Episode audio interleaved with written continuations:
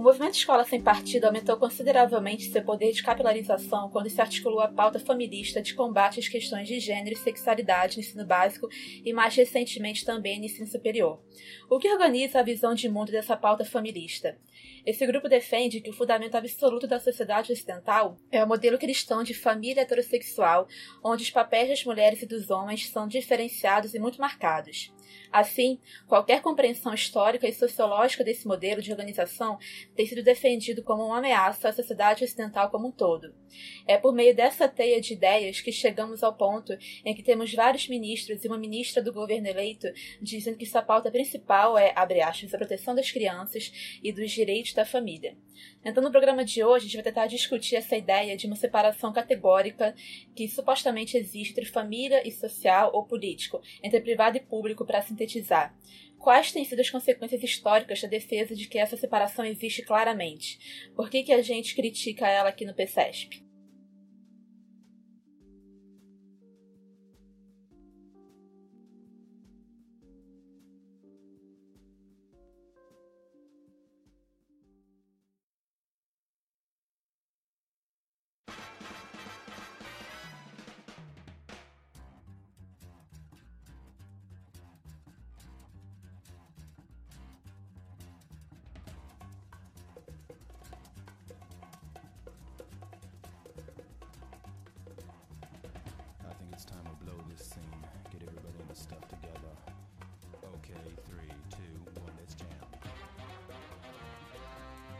Dia, boa tarde, boa noite, ouvintes do podcast do Professores contra a Escola Sem Partido. Quem está prestando hoje é a Renata, eu não via vocês há algum tempo. É, hoje a gente vai falar finalmente sobre uma coisa que eu tô enchendo o saco aqui desde o programa 1, provavelmente, que é sobre público e privado. Oi, Renata. Tudo bem? Tudo bem, Renata. e hoje aqui com um convidado especial, o professor Luiz Augusto Campos. Pode se apresentar, Luiz. Tudo bem, gente? Bom, eu sou Luiz Augusto Campos, sou professor de Sociologia e de Ciência Política do IESP-UERJ e trabalho com alguns temas quase sempre relacionados a desigualdades raciais, controvérsias públicas, mídia, por aí. Obrigado pelo convite.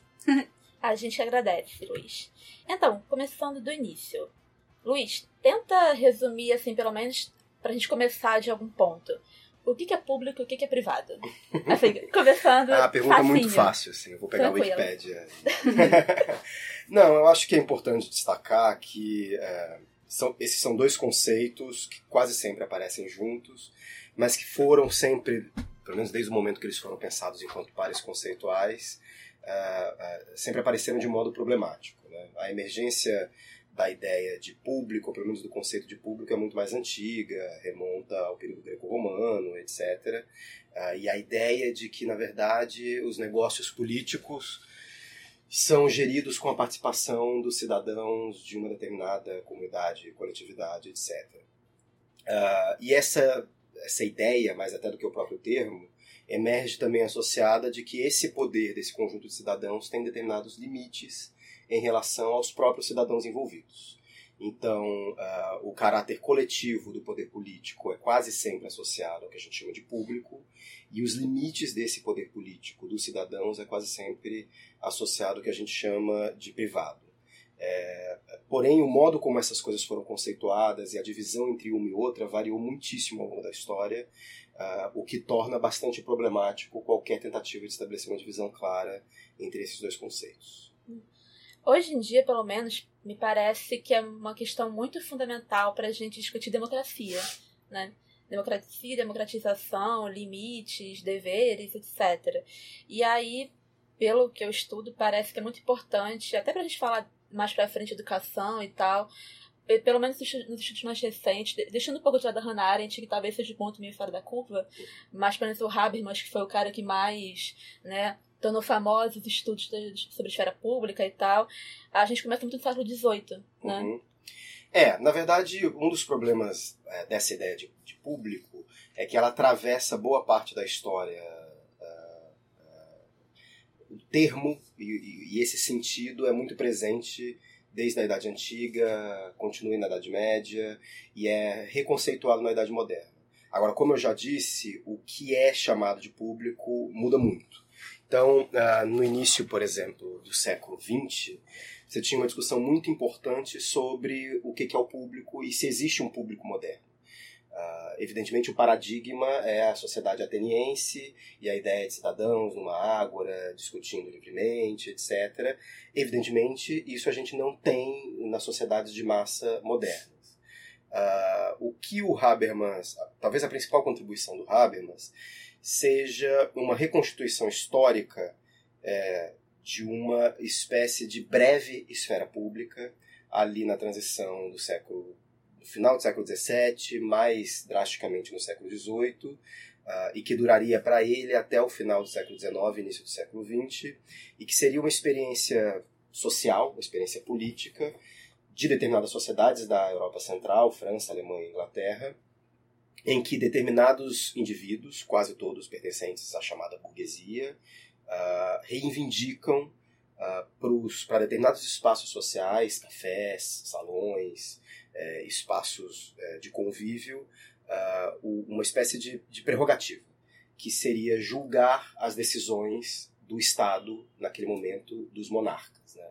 Então, essa experiência historicamente nova seria baseada numa reapropriação do termo público que já estava presente na Roma Antiga, ou mesmo na Idade Média, com muitos significados distintos.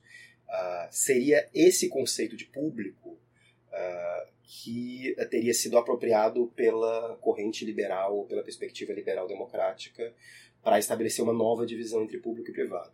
Mas talvez o que seja importante destacar é que, para o próprio Habermas, essa ideia de esfera pública e essa estrutura social, digamos assim, chamada de público, entraria em decadência no início do século XX. Uh, ou seja, o mundo contemporâneo, digamos assim, o mundo atual, é, padeceria de uma definição mais clara do que é o público e, portanto, do que é o privado. Uhum. O que é o que é interessante nisso é que assim, tentando colocar o mais claro possível, é que quando você fala de esfera pública, você está levando em conta um outro tipo de laço entre as pessoas, né? Como você disse, as pessoas não são a filha do fulano ou o pai da fulana. Nós todos somos cidadãos, né? Nós estamos unidos por um outro tipo de laço, né? Eu acho isso interessante porque eu gosto muito da Carol Pateman, que é uma teórica política feminista, e ela fala muito disso, como que é importante para discutir esfera pública e privada pensar nesses tipos de laços que unem, que unem as pessoas, as sociedades, etc.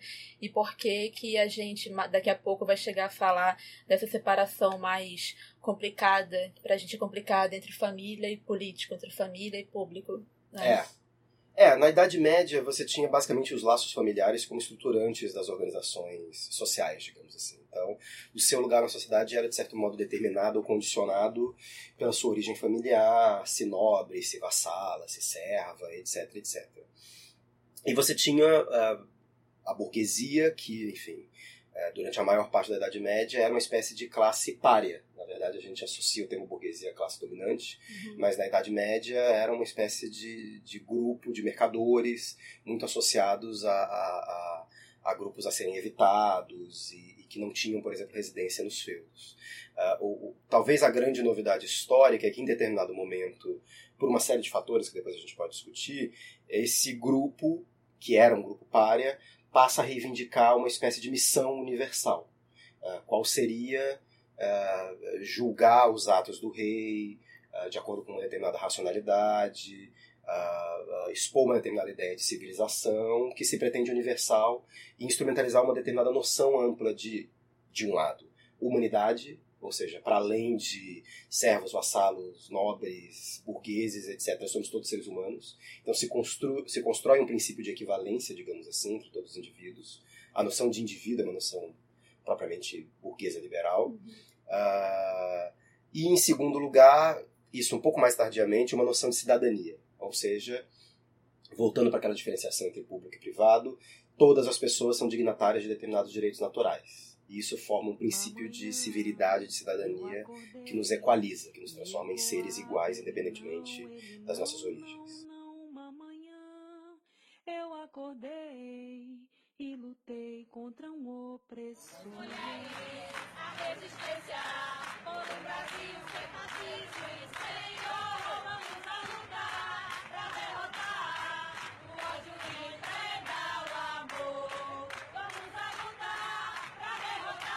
a gente, você tá falando muito da é, nesse ponto do, dos direitos, dos direitos sociais e dos, dos direitos humanos, porque existe uma tendência da gente pensar numa certa dicotomia, né, entre o público e o privado. Uma coisa é a coisa pública, outra coisa é a coisa privada. É, e aí, dentro dessa, dessa dicotomia, o que a gente tá vendo hoje em dia, assim, principalmente no, no Brasil, é quando, quando, esses, quando esses dois, essas duas esferas elas se encontram em termos de o que, o que transformar em direitos sociais e o que não transformar em direitos sociais, né? Como, por exemplo, a questão do, do armamento, e, por exemplo, a questão do legalização, por exemplo, de, do aborto e a legalização das, das, das drogas. Uhum. Certo? É... E aí, para você, assim, qual. Onde que parece assim, que existe essa separação de público e de privado? E onde É. parece que existem essas in- interjeições? Aí é que tá é, intersecções. Intersecções, isso. Ou interjeições, dependendo da, dos conflitos entre as duas esferas. exatamente, exatamente. É, Esse talvez seja o principal problema do público moderno. Né? Tem um autor que eu particularmente gosto muito, que é o John Dewey, é, que é um pedagogo, filósofo americano, Uhum, e ele tem um livro importante que é O Público e Seus Problemas, uhum. mas que na verdade a gente pode. Um título melhor para esse livro seria é, é, é, Os Problemas e Seus Públicos. Por que, que eu digo isso? Porque o que o Dewey coloca é que na, na contemporaneidade, enfim, ele escreve no início do século XX, ah, essa fronteira se perde e, na verdade, se torna ela própria uma fronteira política. Uhum. Então, quando a gente pega o paradigma da sociedade ateniense, supostamente essas fronteiras eram bastante claras, eram inclusive fronteiras geográficas. Sim. Então, ah, ah, as pessoas passavam a maior parte da sua vida nas suas propriedades, entre aspas, privadas, no mundo do oikos, que era geograficamente distante da pracinha onde as pessoas se reuniam para basicamente decidir se iam fazer guerra, se não iam fazer guerra, se iam aumentar os impostos ou se não iam aumentar os impostos. Uhum. Ah, ah, essas reuniões também não eram super comuns, assim, elas não aconteciam todos os dias, elas aconteciam, elas aconteciam basicamente nos momentos festivos. Então, a fronteira era razoavelmente clara. assim. Ah, ah, quando a gente vem para o mundo contemporâneo, é praticamente impossível você determinar se uma questão ou se uma determinada questão é, é definitivamente pública ou privada. Talvez o melhor exemplo disso sejam as pautas feministas. Ah, ah, uma das principais, um dos principais motes do feminismo, sobretudo na década de 70, é a ideia de que o pessoal é político. Uhum. Então, por exemplo, a divisão de tarefas domésticas privadas entre um marido e sua esposa é um elemento privado ou é um elemento público? Você pode dizer, ah, eminentemente é algo privado. Então, nós temos pessoas que compactuaram um contrato de casamento e por isso elas são consideradas autônomas para decidir quem vai lavar a louça, quem vai cuidar das crianças, etc, etc.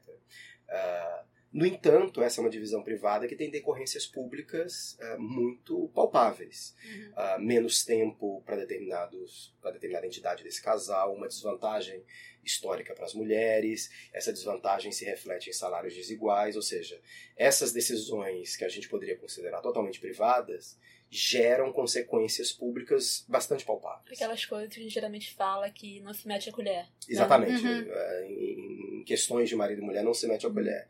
Ah, mas se a gente pegar, por exemplo, a lei brasileira já considera a divisão do trabalho doméstico um elemento público. Uhum. Ah, uma mulher ah, ah, que se separa do seu marido no processo de divórcio e argumenta que ela foi prejudicada profissionalmente porque ela tinha que se dedicar às tarefas domésticas, ela pode exigir uma pensão ah, independentemente do fato deles terem filhos ou não. Uhum. Ou seja, eu fui, enquanto mulher, nesse exemplo hipotético, impedida de trabalhar durante todo o casamento, então por isso eu não tenho condições de me sustentar durante um determinado tempo. Uhum. Então a justiça pode dizer assim, olha, essa divisão é, supostamente privada foi desigual e, portanto, ela deve ser equalizada. Regida pelo público. Exatamente.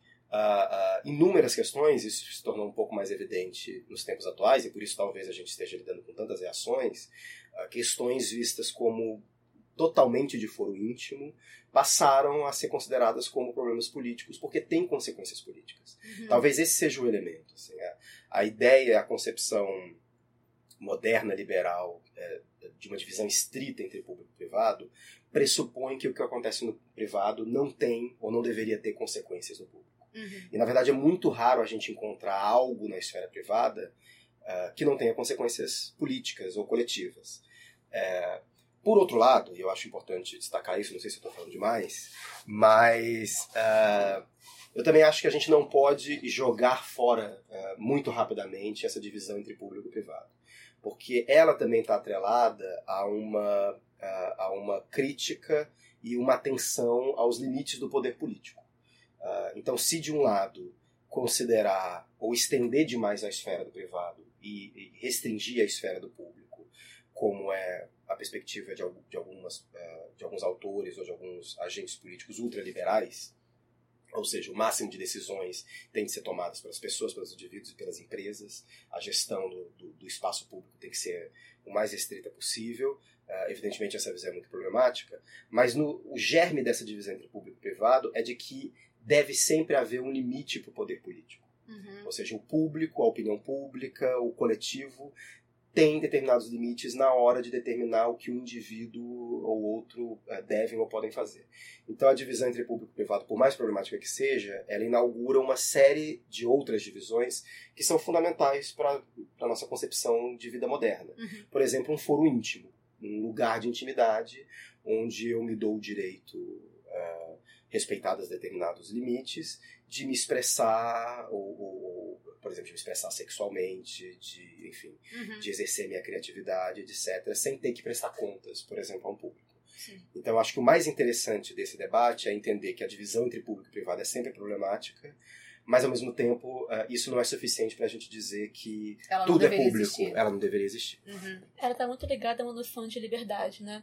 Porque muita gente defendia, defende essa primazia do privado, por exemplo, na defesa dos supostos direitos da família que estão sendo violados. Então, ah, o Escola Sem Partido, ele baseia os seus argumentos defendendo os direitos da família e a liberdade da família, de educar seus filhos de acordo com as suas concepções morais e religiosas. Por outro lado, a gente entende, a gente parte de uma noção de liberdade mais positiva, no sentido de que essas crianças, esses jovens precisam ter acesso a essa educação para que eles consigam ter acesso à arte como deve produzir, ao conhecimento, a treinar sua razão, né? Porque eu- ao fim e ao cabo, né, imagino que o nosso foco é um adulto educado, capaz de exercer né, as suas, o seu conhecimento crítico, o seu senso crítico, a sua liberdade, né?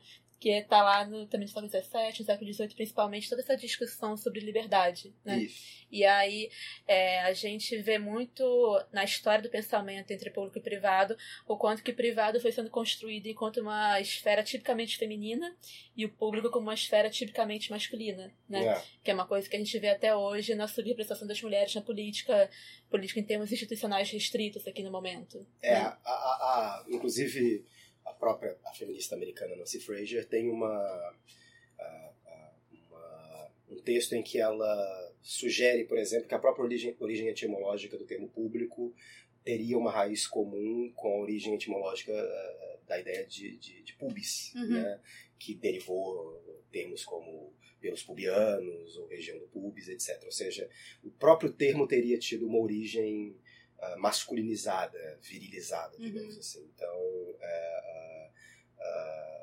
talvez o único elemento que permaneça em toda essa história da distinção entre público e privado seja o caráter feminino do privado, né? algo completamente presente Uhum. na Grécia Antiga e ainda hoje super presente. Agora, evidentemente, com formas muito distintas. Eu acho interessantíssimo no livro da Carole Pateman, O Contrato Sexual. Ela analisa aquelas histórias de surgimento do contrato social, né? E aí ela mostra como que nessas histórias né, hipotéticas de surgimento do contrato, etc., quando a mulher aparece, ela aparece sem aparece, mas logo em seguida ela abre mão da sua liberdade para o marido ou para o homem em questão, né? Uhum. E aí é isso que leva a Carole Pateman a falar que a liberdade, principalmente das mulheres, mas, enfim, em última instância todo mundo, porque ela tem uma crítica ao contrato como um todo, né? Mas enfim, para as mulheres principalmente, porque a liberdade só existe ali para você abrir mão dela através do contrato, né? Uhum. Então ela defende que o contrato é uma ferramenta não de afirmação da liberdade, não de afirmação da minha capacidade de escolha, mas sim da possibilidade de eu abrir mão da minha Uhum. liberdade, da minha capacidade de escolha, que eu acho lindo. Mas, então, por que que a gente, é, a gente acha quero que você explique um pouco melhor isso, Luiz. Por que, que pensar a esfera pública e pensar limites, fronteiras, como definir o público é importante para a democracia? Assim, tentando juntar aqui os nós, né, os, as pontas que a gente está criando. É, eu, eu acho assim, como uma nova, uma outra forma de, de, de colocar terminologicamente o que eu estava falando antes, é, esse, esse, esse conflito entre público e privado ele foi historicamente colocado em termos de liberdade, como você disse, ou o que a gente chama de concepção, uma concepção positiva de liberdade, ou seja, que tem a ver com você ter as capacidades necessárias para influenciar os destinos da sua sociedade, etc., e fazer isso. E uma ideia de liberdade negativa, que é, na verdade, você ter todas as condições de estabelecer um limite para o poder político. Né? Uhum.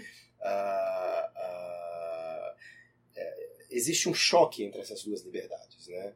Uh, a democracia moderna uh, ela está quase sempre calcada uh, num determinado arranjo de equilíbrio entre essas duas liberdades. Então, de um lado, o que, que é a democracia liberal?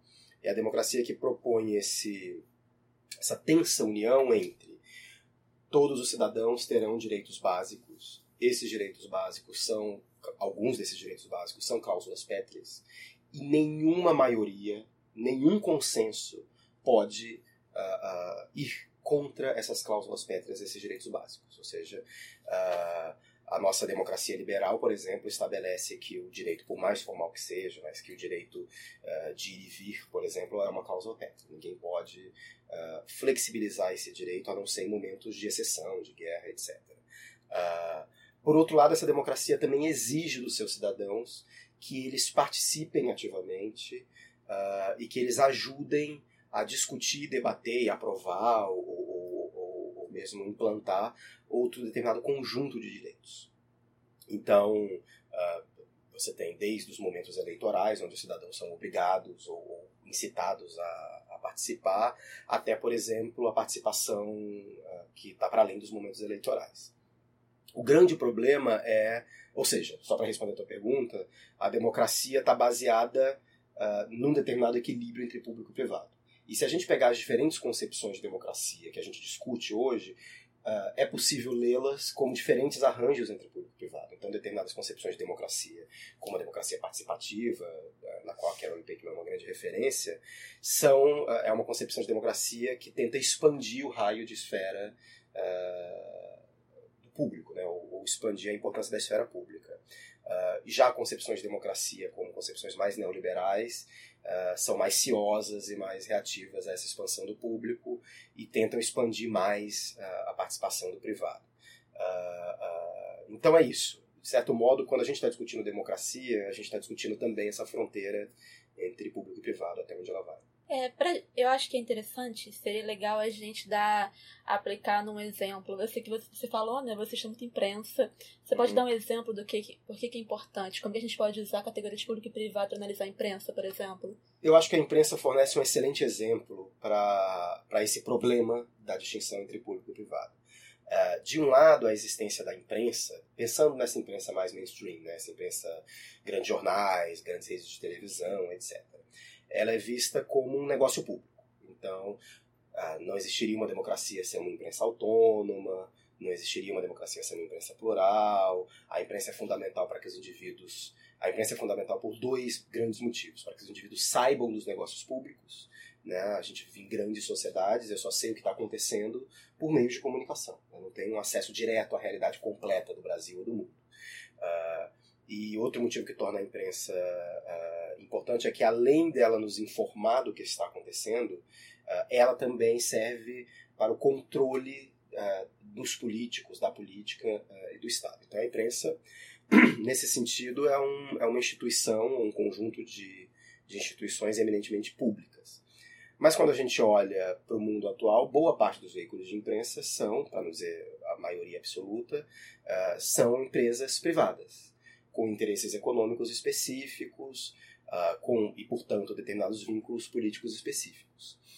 Então, quase toda discussão sobre o papel da imprensa, feita pela imprensa ou, ou, ou por atores externos à imprensa, uh, navega entre esses dois sentidos. como você consegue conciliar essa missão pública extremamente exigente que a gente coloca sobre a imprensa, né? ou seja, garantir uma autonomia aos cidadãos, informar os cidadãos, civilizar uma determinada sociedade, controlar o Estado, etc., se, é, se a forma jurídica dela Uh, uh, é, em geral, uma pessoa jurídica privada que tem que obter um determinado nível de lucro, que tem que se aproximar de determinados atores do mercado, de outras empresas, etc. Uh, eu acho particularmente interessante, e uma parte dos meus trabalhos é sobre isso, observar como em determinadas controvérsias públicas esses valores são negociados. Então é particularmente interessante como os próprios veículos de imprensa oscilam uh, entre isso.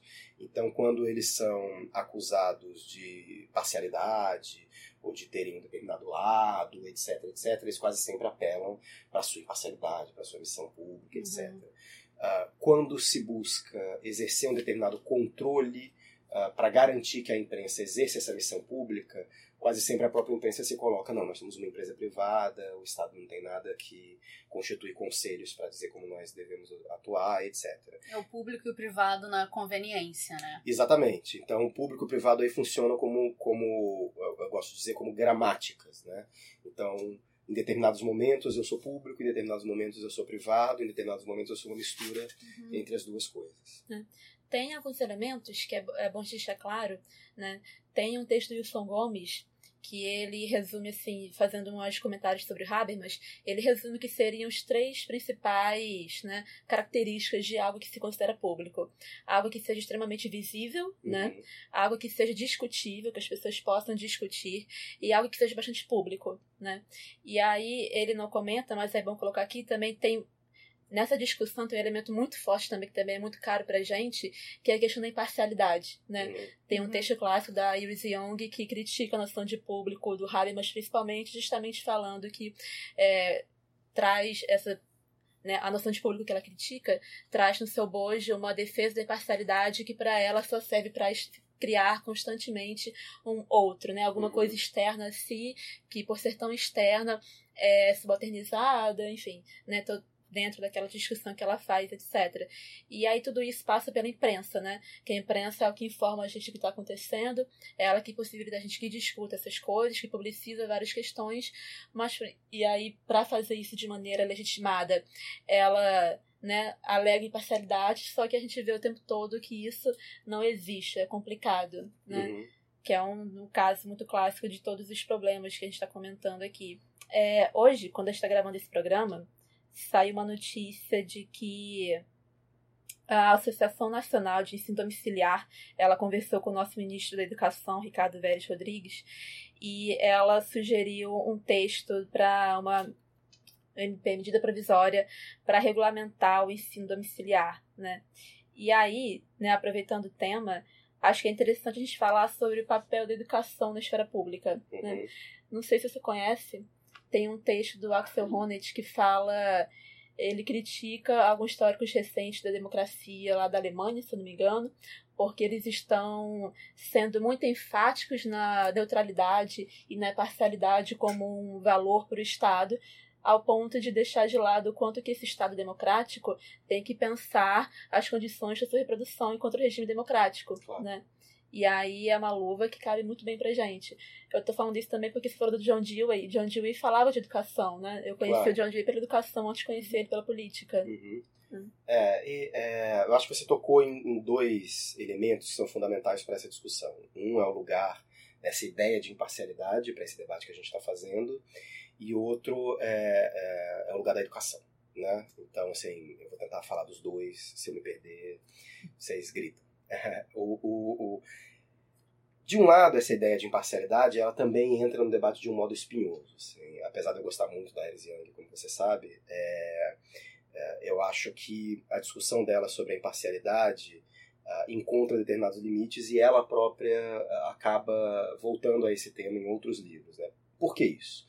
Porque, de um lado, uh, se você insiste demais na ideia de que determinadas instituições, como o Estado, como o Judiciário, como a imprensa, têm de ser imparciais uh, para que a gente tenha um público autônomo e efetivo, uh, uh, você confere a essas instituições uma autoridade que não condiz muito com o fato de que, no fundo, no fundo, ela, elas são instituições geridas por seres humanos. Uhum.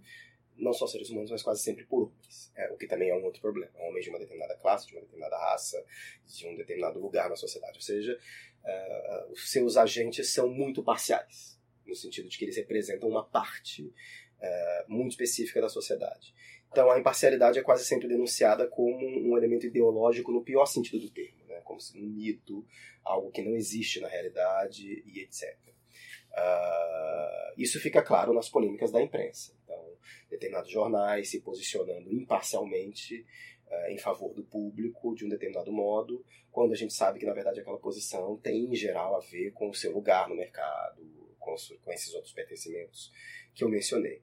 Ao mesmo tempo, abdicar de toda ideia de imparcialidade cria determinados problemas. Se a gente pegar as concepções ultraliberais de sociedade, ou seja, a sociedade nada mais é do que uma soma de indivíduos com interesses específicos, buscando lucro, e o Estado deve ser o menor possível para não nos atrapalhar, é uma determinada concepção que também critica a ideia de imparcialidade. Todos nós somos indivíduos parciais com interesses incomensuráveis, inconciliáveis. Então é melhor que a gente coloque todo mundo num grande mercado, a gente vai competir loucamente. E quem conseguir mais, conseguiu mais, quem conseguiu menos, conseguiu menos, e é isso aí. Uh, ou seja, alguma noção de imparcialidade é fundamental para ideias como cidadania, como universalidade, ou seja, por mais que eu tenha interesses específicos, por mais que eu veja o mundo de um lugar específico, eu posso crer que eu sou capaz de respeitar interesses, é, direitos comuns, eu posso crer que eu sou capaz uh, de debater, por exemplo, o que a gente está fazendo aqui hoje, que eu sou capaz de entender pessoas com diferentes lugares é, é, diferentes posições. Então, de novo, o termo imparcialidade ou parcialidade ocupa um lugar uh, complicado. Em relação à educação, uh, você também tem algo similar. Assim.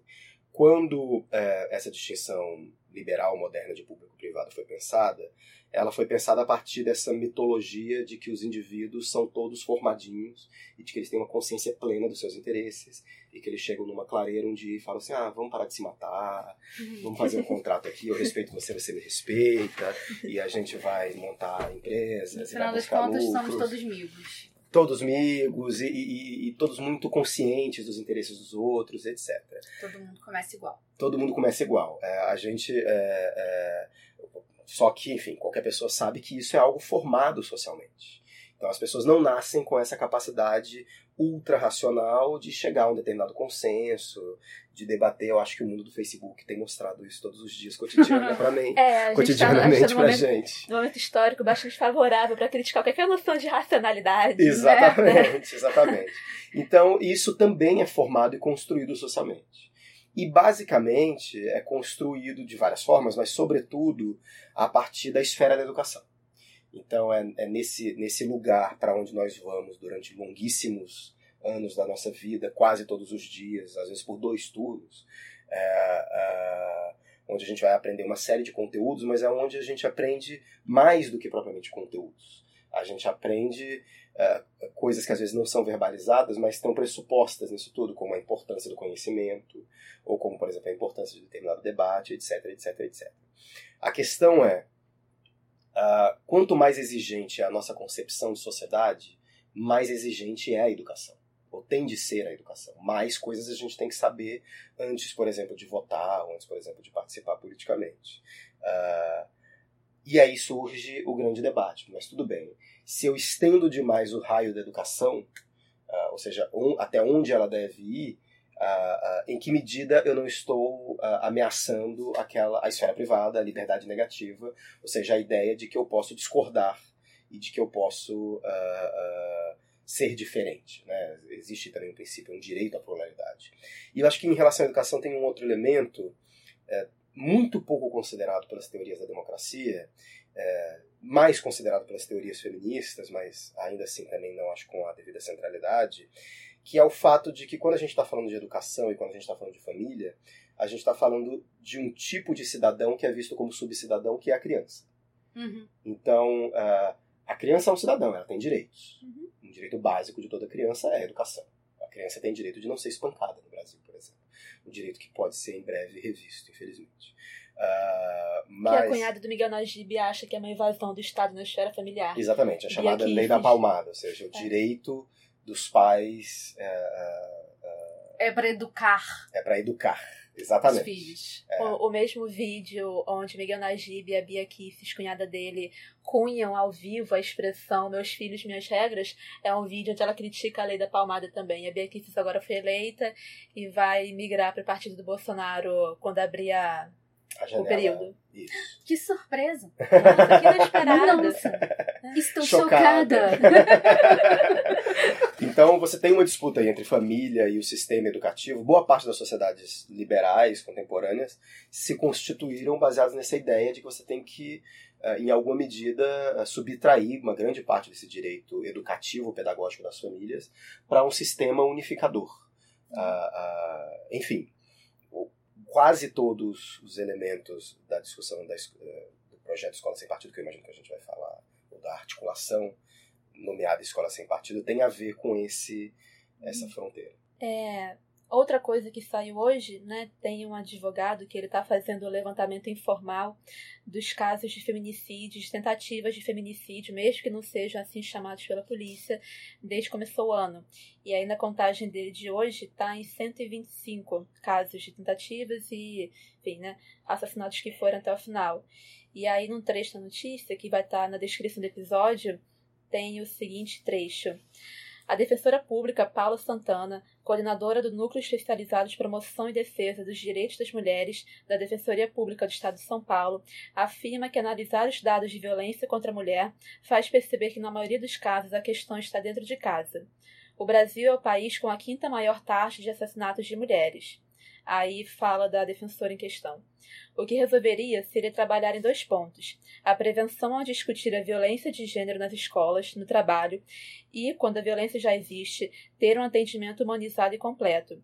As medidas protetivas não devem ser apenas dadas, mas também fiscalizadas pelo Estado, afirma Paula. Aí, Luiz, é, como. Né, por que, que falar de gênero estabiliza tanto os sentidos correntes de privado? Ah, acho essa pergunta bem, bem interessante, assim.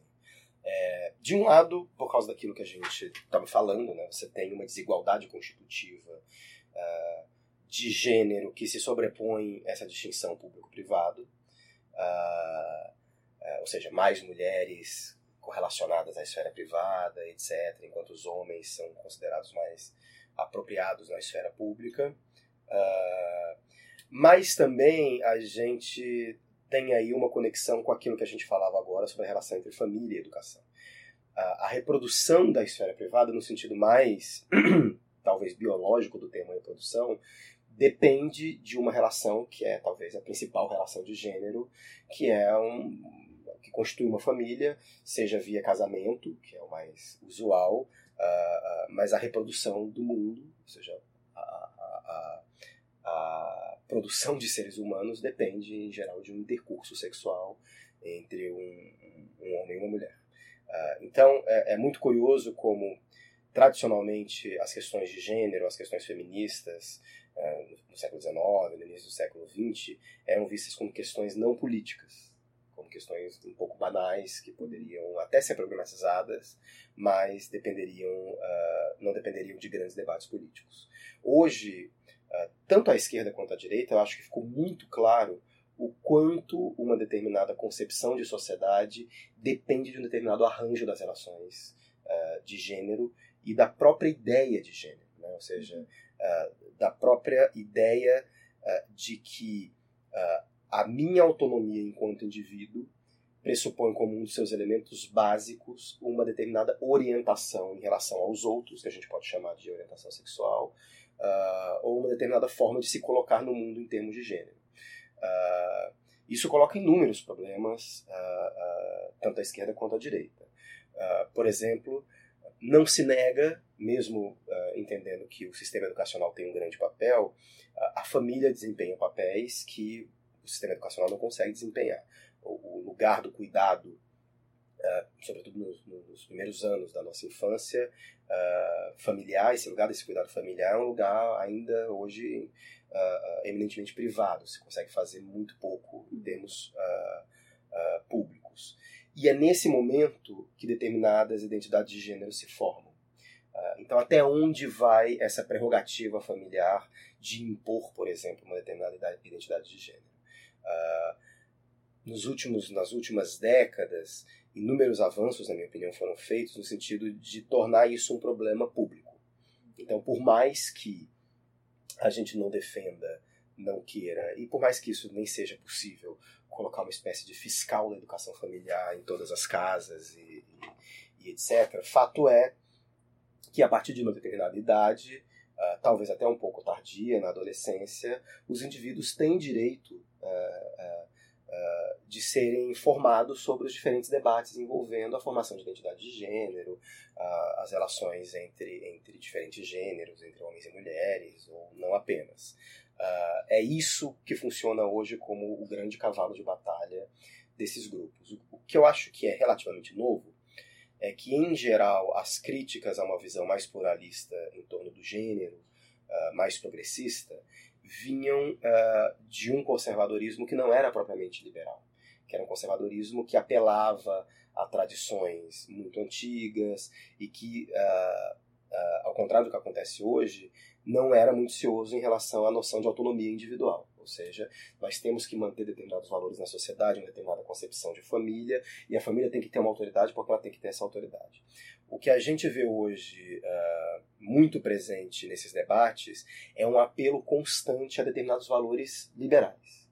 Então, eu, enquanto indivíduo autônomo, tenho o direito de educar meu filho do jeito, minha filha, do jeito que eu bem entender. Uhum. Uh, uh, se a gente pega, por exemplo, os discursos do Najib ou dos outros membros da articulação Escola Sem Partido, eles estão o tempo todo falando sobre uma nítida distinção entre público e privado, a importância de uma grande autonomia individual, etc, etc, etc. Mais ou menos. Assim, isso é, isso é, isso é, é. muito instrumentalizado por parte dele. Claro. Assim, depende muito de onde eles falam. E, na verdade, Há uma oscilação entre isso. É, claro. o Najib eu não vejo ele, eu não enxergo tanto ele falando exatamente sobre autonomia individual, mas o papo dele o tempo todo é sobre família é realmente sobre o papel da família. É, mas, por exemplo, ah, quando ele foi naquela audiência pública no Congresso, ah, uma coisa que me chamou muito a atenção na fala dele foi uma certa condescendência em relação às discussões sobre ideologia de gênero na academia.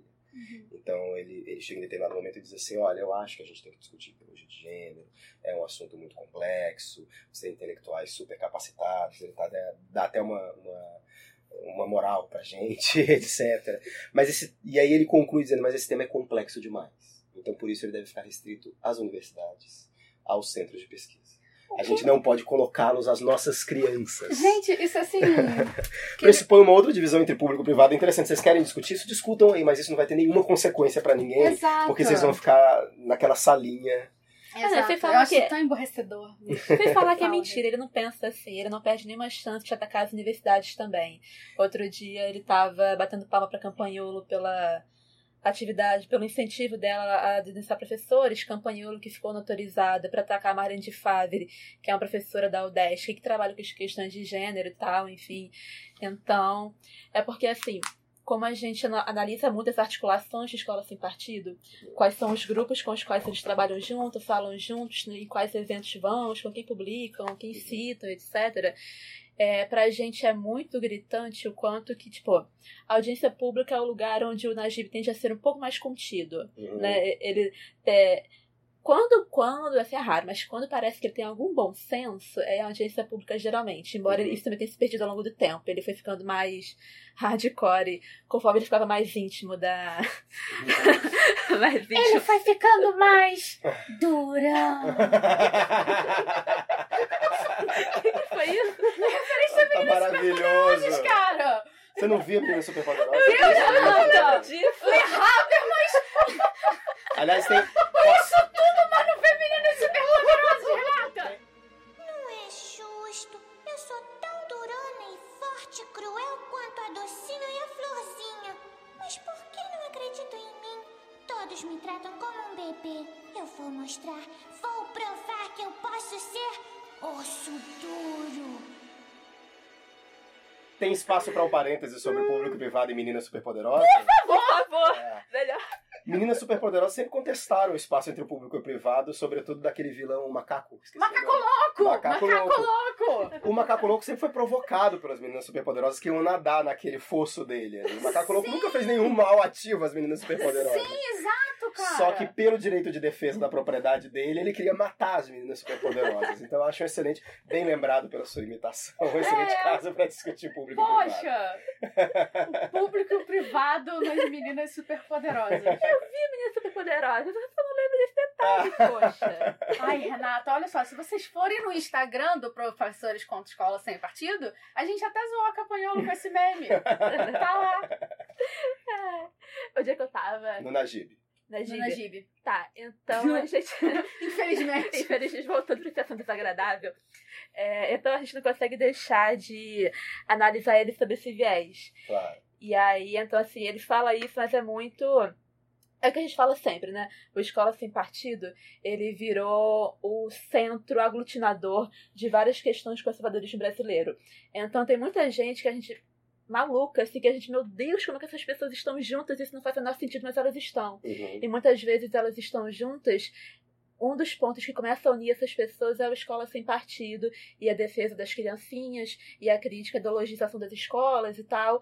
Por exemplo, no tem o perfil do Paulo Guedes publicado na revista Piauí, acho que da Uhum. Malu Gaspar. Uhum. E naquele perfil, quando ele tá falando pra repórter como que ele começou a se aproximar do Miguel Olha só, a falha faz sentido. É. Como ele começou a se aproximar do Bolsonaro e tal, das ideias dele, ele, é, não lembro qual é o primeiro exemplo que ele dá, mas o segundo exemplo que ele dá é falando das escolas. Ele fala, eu também concordo com ele que as escolas estão muito ideologizadas, os professores estão falando muito de política, e aí em seguida ele mostra um vídeo de que bem, um suposto vídeo de crianças cantando alguma coisa MST para repórter e fala, olha só, você acha que tá certo? Então, É. assim, né, a gente acha muito significativo que o Escola Sem Partido esteja servindo como esse ponto nodal de todos esses conservadores, liberais ultraliberais, etc. Porque, né, assim, se eles fossem coerentes, vários deles não deveriam estar aqui, né? Mas eles estão. É porque o discurso é tão. parece ser tão manipulador que é, é, é, muito, é muito tentador, né? Você ser um conservador paranoico e louco e não entrar na onda da escola sem partido, né?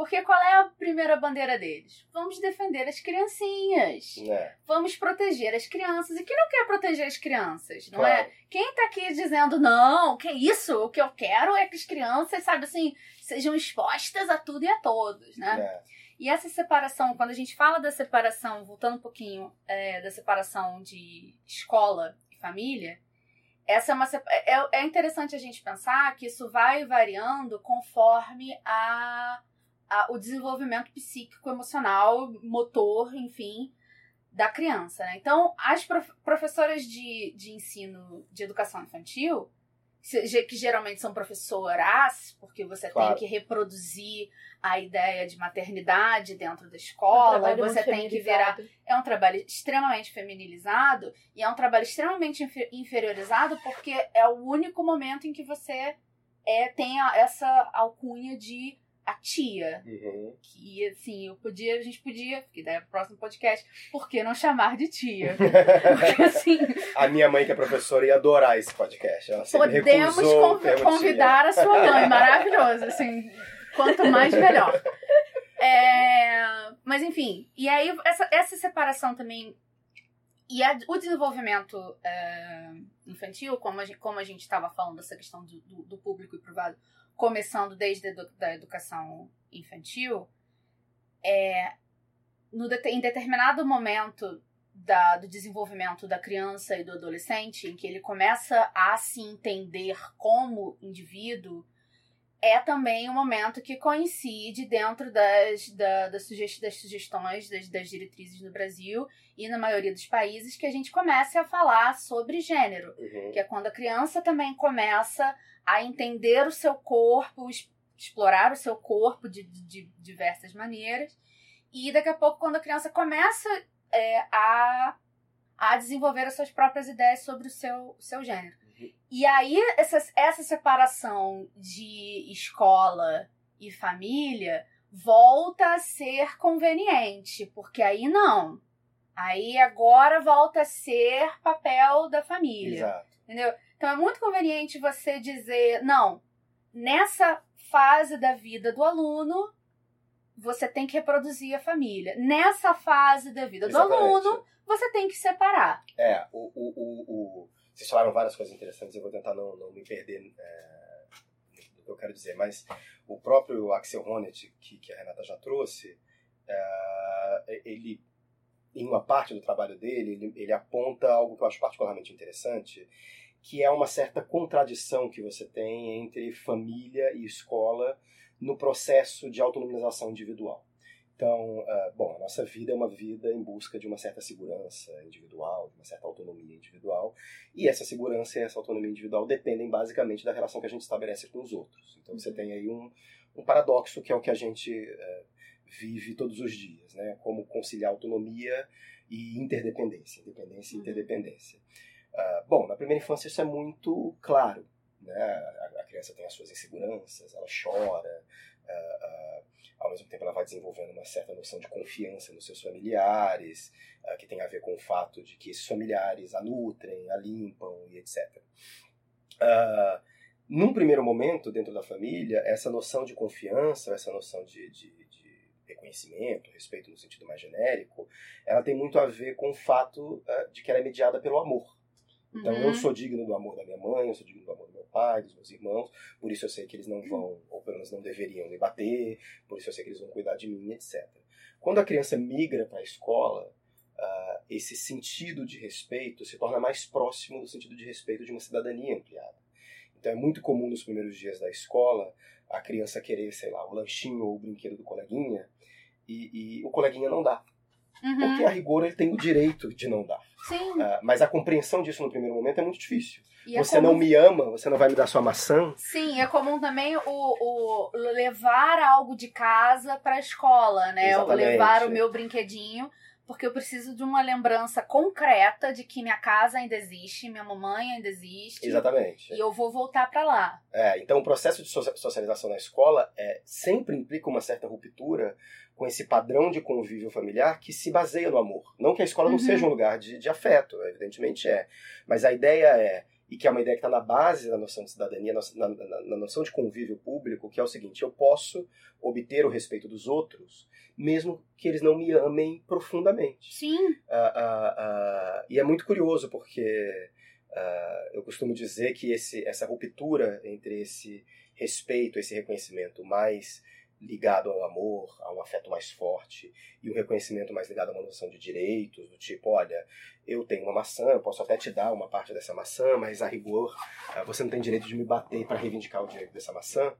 Ah, ah, ah, ela é um processo que costuma durar dependendo da idade da criança, dos 5 até os 40 anos. É. tem, tem pessoas que acham que, sei lá, se eu tô dirigindo na rua e você bate no meu carro, a gente não pode resolver aquilo de uma forma civilizada, Camarada, né? é, no sentido de qual é o meu direito, qual é o seu direito. A gente tem uma discordância em relação a isso, então procuremos alguém para arbitrar, alguém constituído para arbitrar isso.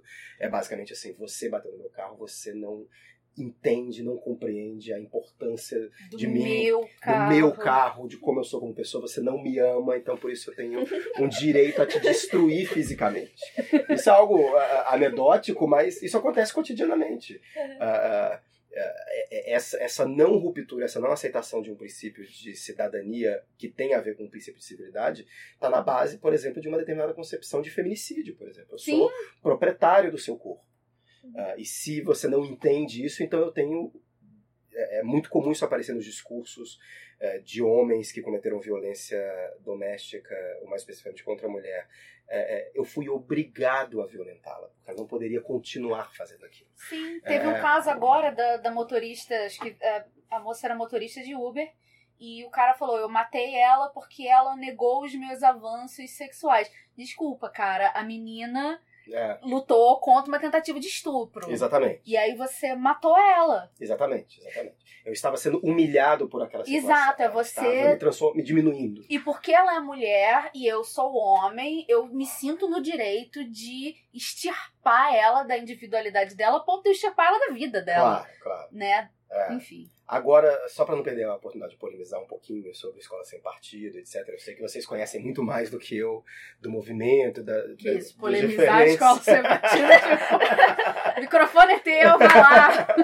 Não, o que eu acho que sempre me surpreendeu, até escrevi um texto que foi bem polêmico sobre isso, mas o que sempre me surpreendeu no, no, no movimento Escola Sem Partido, e eu estou há um certo tempo distante é, de monitorar o movimento, assim, mas o que sempre me surpreendeu, para além é, dos elementos de manipulação, de retórica no pior sentido do termo, etc., é o fato como o Escola Sem Partido talvez seja uma das principais articulações da direita que fez uma espécie de dever de casa e incorporou determinadas estratégias da esquerda.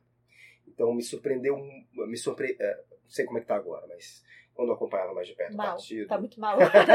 tá horrível. me surpreendia como, por exemplo, às vezes eles utilizavam uma determinada retórica das minorias, Uhum. uma determinada retórica de, de proteção individual, etc, etc, etc. É, você pode dizer que isso é retórica, é, que isso é small talk, né? que isso é uma É, coisa... não, a, a gente não gosta de separar discurso e prática, então É. continua. Então, é, mas o fato é que, por não separar discurso e prática, e na política discurso é prática, é, em geral, aquilo é colocado daquele modo.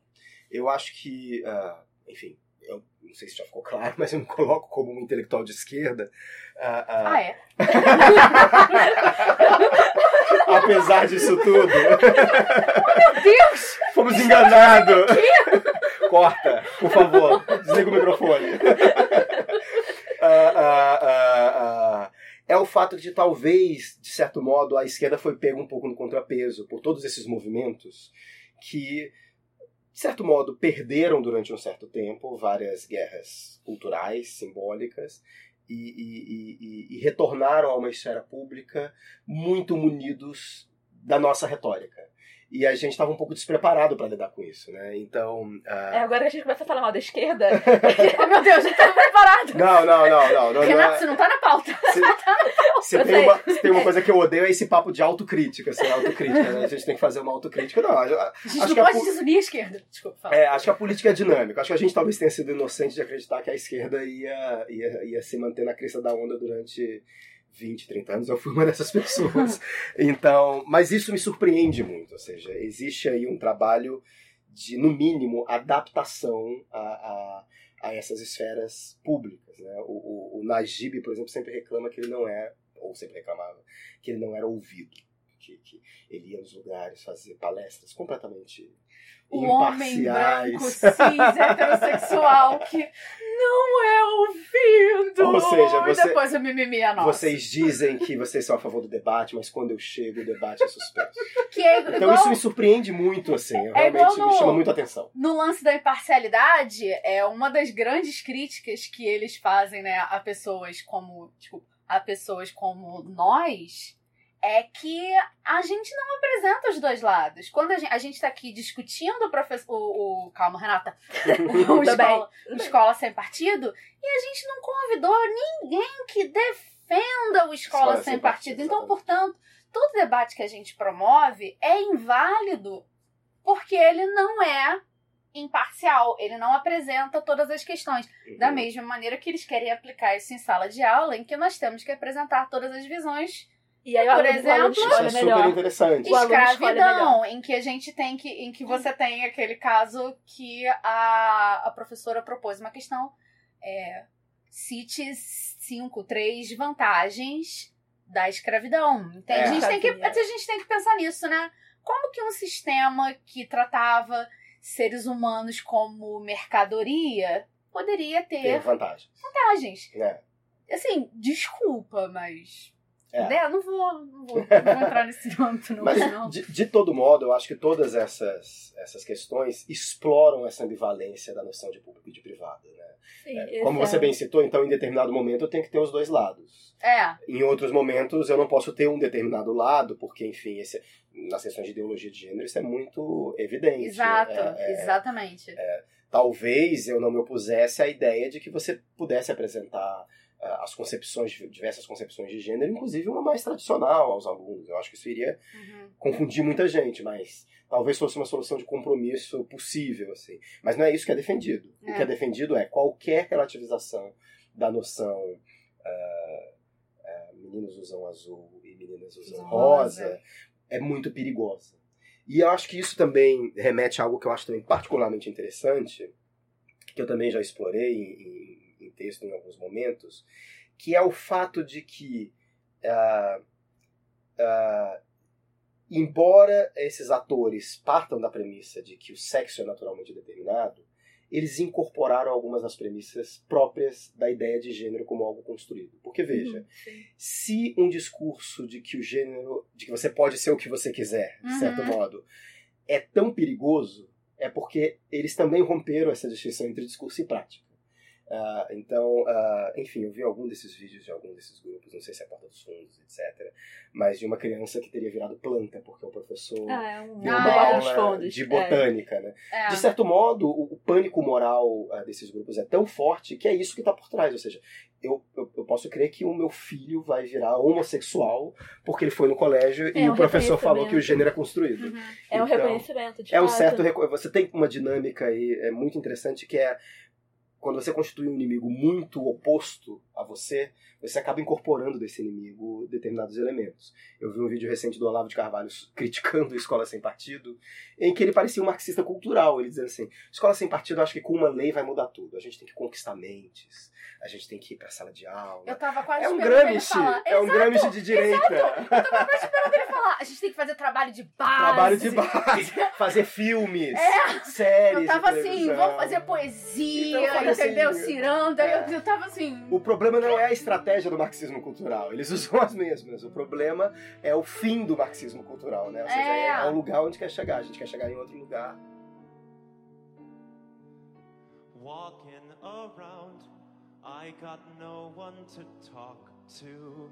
There's everyone, and then there's just me. If I could change, don't you think that I'd do? God only knows why He cursed me to be a straight white man.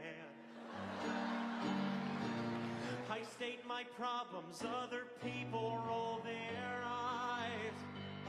Three trips to the mall, zero khakis in my side. I've never been the victim of a random search for drugs.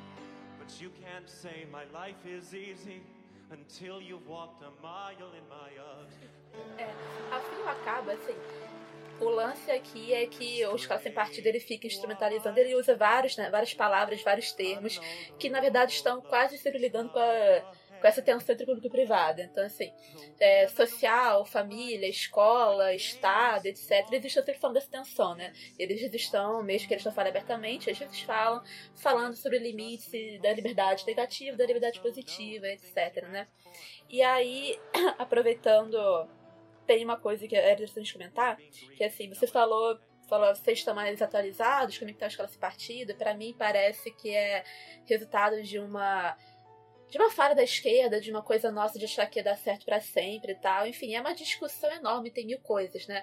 Mas assim, uma coisa interessante de comentar, que é o que deixa que me deixa mais assombrada assim, é como que isso não é uma particularidade nossa do Brasil, né? Uhum. o ataque às questões de gênero é uma coisa transnacional. Né? Claro. A gente divulgou no Movimento Educação Democrática, no PCESP, há algumas semanas, o documentário Gênero sob Ataque, que é um documentário muito didático, está no YouTube, a gente vai colocar na descrição, que é justamente é, né, documentando essas ofensivas antigênero na América Latina, no Brasil, no Peru, na Costa Rica e na Colômbia. Uhum. Né? Então, assim, tem as suas particularidades, mas o que perpassa tudo isso é essa campanha antigênero, né? E toda essa mobilização do, da guerra cultural, do pânico moral e etc. E que é uma. É um, foi um projeto deliberado, né? Tem um texto do Rogério Junqueira que a gente sempre usa que fala como que a a Igreja Católica, lá nos anos 80, 90, com um texto do Ratzinger, né? Ele fala aquela coisa da antropologia antropologia do corpo, uma coisa assim. Eles, fa eles fazem sua própria, né? Tem uma iniciativa intelectual lá no seio da Igreja Católica que começa a vilanizar a noção de gênero com as conferências da ONU nos anos 90 e tal. E é uma coisa que tem gerado frutos, né? E na América Latina tem acontecido muito curiosamente, por parte, várias vezes, de agentes do judiciário, advogados, Uhum. procuradores. Se não me engano, a Gibe é advogado, é procurador. Na, tem. Eu não lembro se é Costa Rica ou Colômbia. Acho que é Costa Rica ou Peru. Tá no documentário, que também é um procurador que escreveu o livro e divulgou mais isso, enfim, que é um cara importante para a ofensiva antigênero da América Latina, né? Então, enfim, é, é uma pergunta porque é algo que eu não tenho pronto na minha cabeça, então vou jogar aqui agora. Uhum. Quando eu penso na, no tamanho que isso alcançou no mundo nesse momento, às vezes eu lembro do livro do Bauman, Em Busca do Político, que ele começa falando que as pessoas passaram a se reunir em públicos. É, é o exemplo que ele dá no início do livro, de uma reportagem que ele acompanhou, de um coletivo de pessoas de um bairro em algum lugar dos Estados Unidos que se formou porque essas pessoas não queriam que um pedófilo ficasse preso na prisão naquele lugar e não que ele fosse outro lugar. É mais ou menos essa história que o Bauman conta.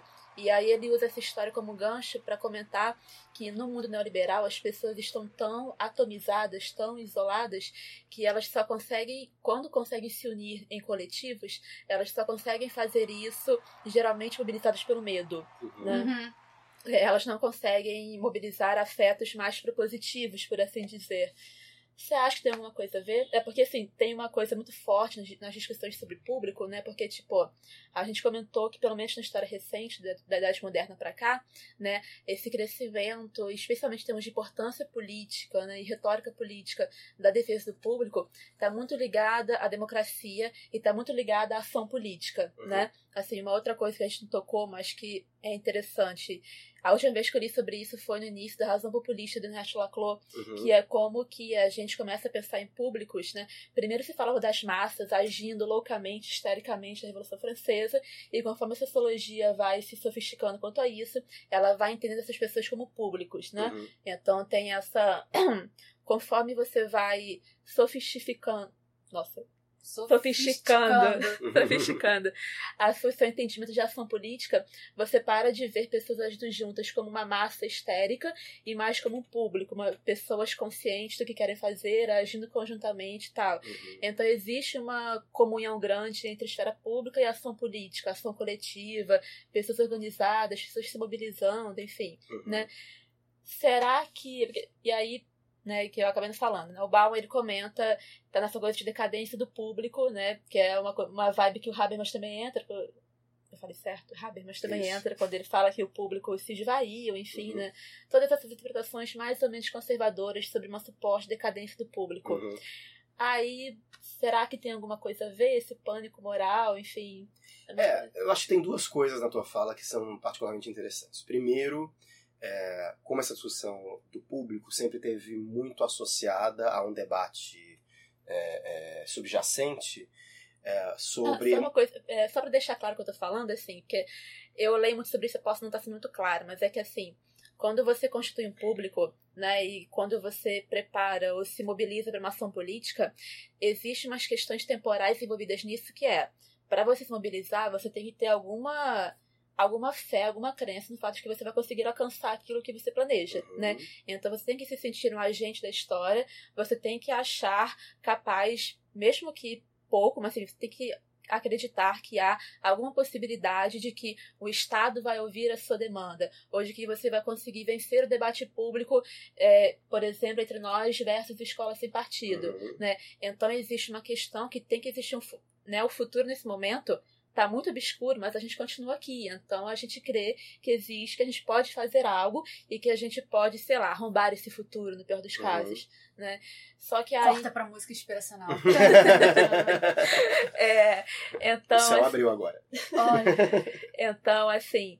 E aí, nessa coisa de pânico moral, todas essas pessoas defendendo o direito à família, né? São pessoas que estão politicamente, mas.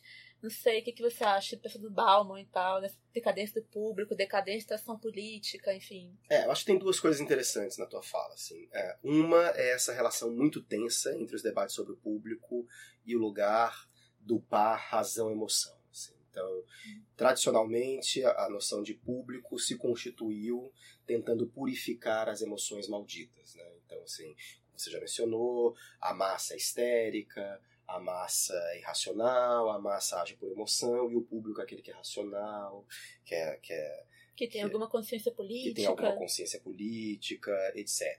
O que os estudos mais recentes sobre isso têm mostrado, é, ou melhor, eu acho que eles se bifurcam em, em- em duas perspectivas e o que já me antecipa um pouco o que eu quero falar também sobre a decadência do público.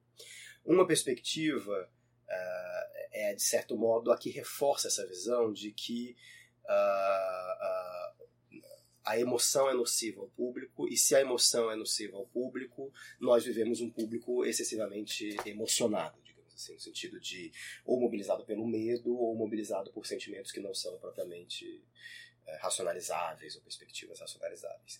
Ah, então, já que o mundo é assim hoje em dia, nós estaríamos vivendo uma decadência do público. Quero falar um pouco disso, porque isso é um argumento importante. Ah, e uma outra perspectiva são de trabalhos que têm tentado mostrar que a emergência do público, seja na Grécia Antiga, ou seja o público moderno do qual Habermas fala, ou seja públicos em outros contextos, sempre foi pautada por determinadas emoções, sempre foi perpassada por determinadas emoções.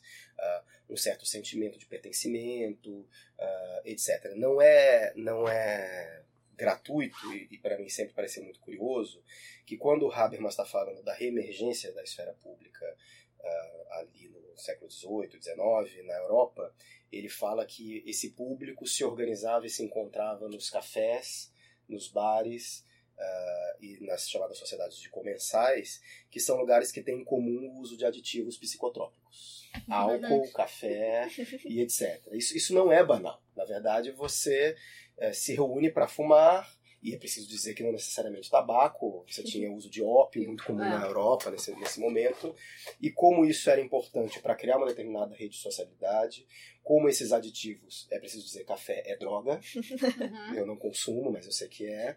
Talvez a pior de todas. mas como esses, esses, esses elementos produziam um certo sentimento de pertencimento, uma certa mai, um- aumentavam uma abertura para um determinado tipo de diálogo, ah, etc.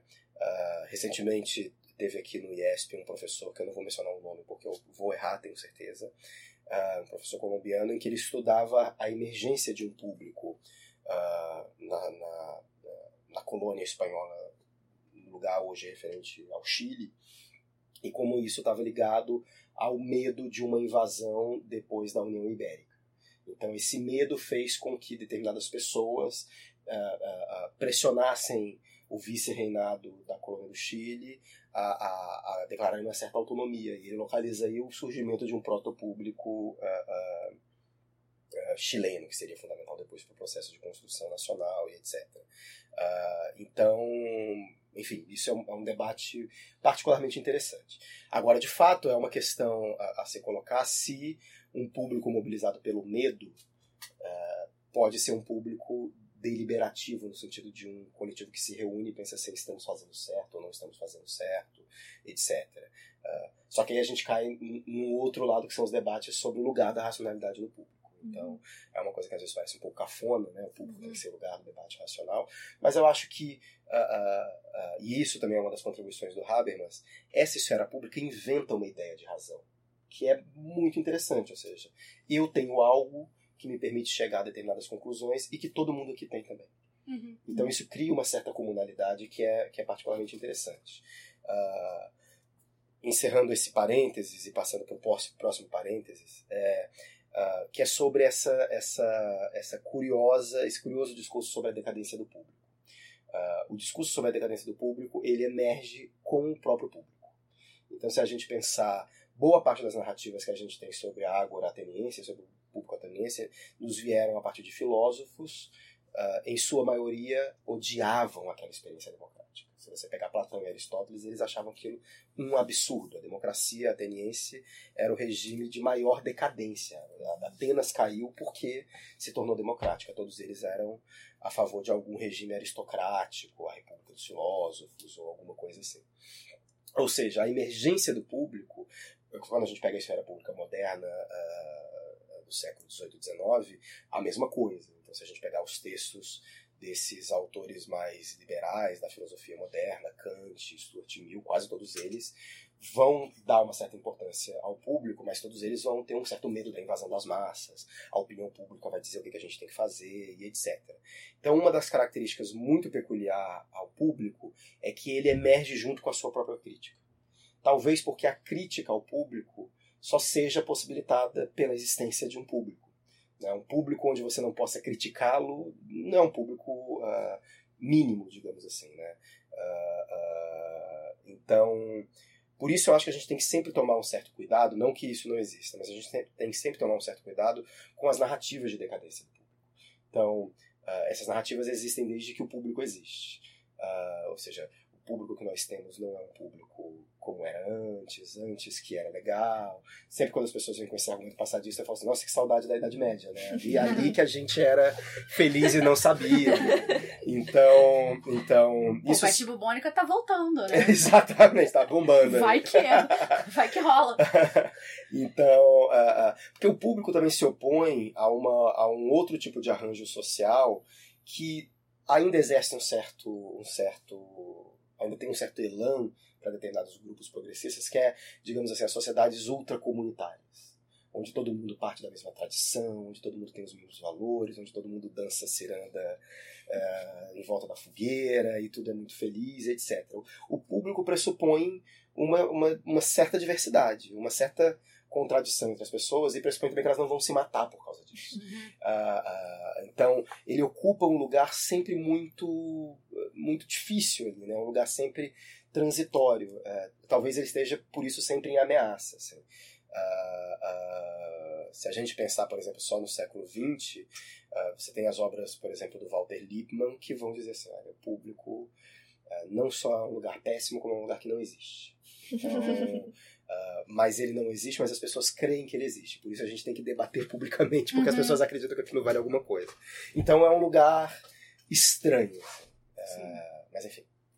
Essa questão da, da crítica do, do público, né, me lembra o Richard Sennett com, com o título que já diz tudo, que é Exatamente. o declínio do homem público, né? e essa questão que você estava falando, voltando um pouquinho da a questão da emoção, uhum. me parece também que da mesma maneira que a gente coloca imparcialidade como um objetivo a ser almejado, a gente também coloca isso um pouco na racionalidade, né? Uhum. Como se a emoção e, a, e, e, e as paixões não tivessem o seu lado positivo e não tivessem o seu papel de muitas vezes catalisador Claro. justamente dessas mudanças do, do, do público. Claro, claro, claro. Né? Vide, por exemplo, esse podcast aqui que nós fazemos emocionado, né? Em que a gente tem Habermas e meninas super, super poderosas. poderosas. E macaco louco. E macaco louco, né? A questão do privado para o macaco louco.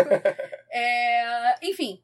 E nessa questão também, quando você estava falando da, da, da razão né, da, da, dessa questão de, de razão e emoção, voltando um pouquinho àquela à nossa discussão do, da separação do, do, do, público e do privado, uma coisa que o Sennett também fala é o quanto que as características privadas dos políticos são colocadas como méritos dentro da esfera pública. Então, você tem um político que é, é carismático, aparência de simpático, isso é uma coisa positiva. Você tem o nosso atual presidente no início do, do, do, mês, que foram divulgados estrategicamente na imprensa as fotos dele lavando roupa na mão. Uhum. E isso com é uma... dois tanques do lado? Com, com... É, né? Enfim. E isso é uma coisa muito positiva. E olha como o Bolsonaro não é machista porque ele lava roupa. Uhum. Entende? Olha como o Bolsonaro não é machista porque ele permite que a Michelle discurse antes dele. Uhum. Então, assim, ex existe esse, esse, esse conflito também, né? O que, que a gente quer de uhum. uma pessoa pública? Claro. E isso é mais importante do que as características dele como administrador, como orador público, claro. enfim, como negociador. isso para muitas pessoas é bem mais importante. Né? É, agora, ao mesmo tempo, isso também pode ser lido do outro lado, como isso mostra como o privado é público. Né? Ou seja, Sim. assim, é, o, o Bolsonaro lavar uma roupa diz sobre algumas de suas características. Eu achei aquela foto assim ah, muito interessante, assim, porque o que, o que, qual era aquela, a mensagem que aquela foto pretendia passar? Era que o Bolsonaro não era um preguiçoso, com- contrastando aquela outra foto dele comendo café da manhã cheio de farelo e pão com leite condensado, que vemos e convenhamos, Deus é uma céu, coisa Que horrível. que eu o comia de madrugada com meu pai, assim, naquele momento mais Que um tenebroso, do tipo, não tem nada pra comer em casa, deu aquela fome de doce, Sim. aí você vai lá, pega um pão velho, enfia um leite condensado e pede perdão a qualquer força extraterrena por o que você tá fazendo. Ah, então tinha uma dimensão ali, não, eu cuido da casa, eu, eu- eu também Aham. faço parte das Aham. tarefas, mas tinha uma dimensão de gênero muito forte, né? Sim. Eu fui entrevistado pelo Gênero e Números e, e eu, eu, eu disse assim, é impressionante como talvez o governo Bolsonaro seja o governo que tenha colocado centralmente a, é, a- uma ideologia de gênero como Sim, sua ideologia política. Sim. Muito, nossa. Os governos de esquerda não fizeram isso. Nem o governo Dilma. Inclusive, a- a- o governo Dilma ficava o tempo todo evitando esse tema Essa porque sabia da. que É. os custos políticos iam ser muito maiores do que os ganhos. Uhum. O, governo, o Bolsonaro colocou isso no centro do porta. discurso dele né? O, o Bolsonaro, para minha, pro meu masoquismo sociológico e para minha felicidade sociológica e infelicidade enquanto cidadão, mencionou politicamente correto no discurso presidencial, né? Algo que até cinco anos atrás ninguém Ninguém entenderia ligava, ou ninguém né? ligava e etc. Então aquela foto dele lavando roupa era, era isso, assim, olha, eu sou um capitão masculinista, nenhuma dúvida em relação a isso, que se coloca como defensor de uma certa concepção de, de família patriarcal, com Uhum. homem centralizando e etc. Mas eu também. É, é- é meio que uma nova masculinidade, né? uma neomasculinidade. Aham. Eu faço isso, mas eu tô lavando a roupa ali. E uma coisa que eu me perguntei, não sei se apareceu em algum fórum, é que roupa ele está lavando ali? Né? Essa é uma questão importante. Ele tá lavando a camisa dele, ele tá lavando a pró- própria cueca. Ele, Ele tá tá lavando lavando a roupa da Michelle. da Michelle. Isso tem um espectro da ideologia de gênero? Giga, giga- Não, por favor, não tira. Eu acho isso Dita depois. fundamental. Eu não quero. Isso tem que Não. sair. Isso vai estar no programa. As, as, as novas masculinidades, você tem ali um espectro de, de, de infinito. Exato. Acho que a então gente tinha que deixa então perguntar. bota aquele funk do Ele Lava Minhas Calcinhas. Perfeito. É, é fundamental saber. Ele não foi questionado sobre aquilo. Eu peço para que os, os ouvintes mandem cartas. É, exato. Se eles souberem que roupa é aquela que o Bolsonaro estava lavando. É, do, que, do que que vocês vão tirar isso da- daqui do, do podcast, né? A separação, as questões do público e privado ou Bolsonaro lava calcinha? Eu quero saber. É assim que a gente ganhou. Deixar discursar é fácil. Quero ver se lava calcinha. Exatamente. O Brasil quer saber. Brasil quer saber, gente. Meu namorado é mó otário, ele lava minhas calcinhas.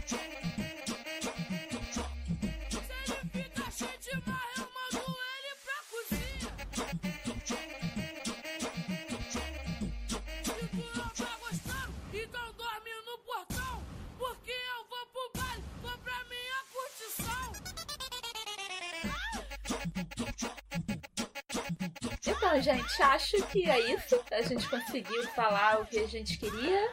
Né? Um pouco mais? Um pouco mais. né? Ah, então, gente, vocês têm alguma recomendação sobre o assunto? Livro, filme, texto?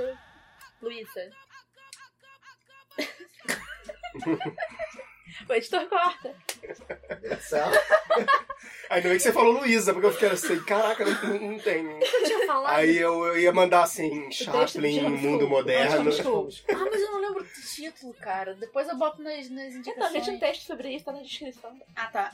É, eu vou. A gente vai deixar na descrição um texto sobre homeschool e sobre como que é. sobre o malefício que a educação doméstica traz para o desenvolvimento psicossocial das, das crianças, assim. E você, Luiz? E você pode também dar uma indicação de algum projeto seu corrente, texto, sei lá, Instagram, blog, o que você quiser. Não, eu queria recomendar o meu grupo de pesquisa, o GEMA, que é o G-E-M-A-A, Grupo de Estudos Multidisciplinares da Ação Afirmativa. A gente tem um site onde a gente coloca os nossos textos, os nossos trabalhos. é, que é o gemaa.iesp.erg.br. E, enfim, agradecer pela oportunidade de falar com vocês. Obrigada por ter aceitado o convite, Luiz. É, a minha indicação é de um filme que eu vi recentemente, Assuntos de Família. Ele é um filme que fala sobre laços familiares e sobre família, instituições, desigualdade social. Eu acho que ele tem várias coisas que casam com boa parte do que a gente comentou aqui hoje. É um ótimo filme, então tá valendo. Então, é isso, gente. Estamos bem? Eu também recomendo uma recomendação aqui. É o episódio 3 da quarta temporada de Meninas Superpoderosas. em que é aquele que o macaco louco volta no tempo para impedir a existência das meninas superpoderosas. Que aí tem a discussão do público e privado em meninas superpoderosas. Que, Que é a um exemplo- que a gente também mencionou, que é um exemplo até legal para você levar para sala de aula, né? Passa uma animação, faz um debate com os alunos, eu acho que seria maneiro, é isso aí. O nome Beleza. do episódio é o episódio 3 da temporada é Get Back Jojo. Vai ter na descrição do episódio. Esse podcast é uma parceria do PSESC com o Movimento Educação Democrática. O MED vocês podem acompanhar no Instagram, instagram.com.br move educação democrática. O e-mail é a mesma coisa, arroba gmail.com. E no Facebook é Movimento Educação Democrática. E o PSESP, O PCSP a gente tem o nosso Instagram e o nosso Twitter, arroba profscontroesp. E a gente também tem o nosso e-mail, professorescontroesp, arroba gmail. Temos o nosso canal do YouTube, em que a gente lança o nosso vlog toda primeira semana do mês. O nosso podcast toda segunda semana do mês, pelo Spotify, no Castbox, na maioria dos agregadores. no iTunes. No iTunes também. É, vários ambientes de música. Nunca foi forte. E também temos os nossos podcasts extras que a gente lança com uma certa regularidade. Então eu acho que é isso, Luiz. Muito obrigada pela sua participação. Foi maravilhoso gravar com você. Renata, como sempre, um prazer inenarrável.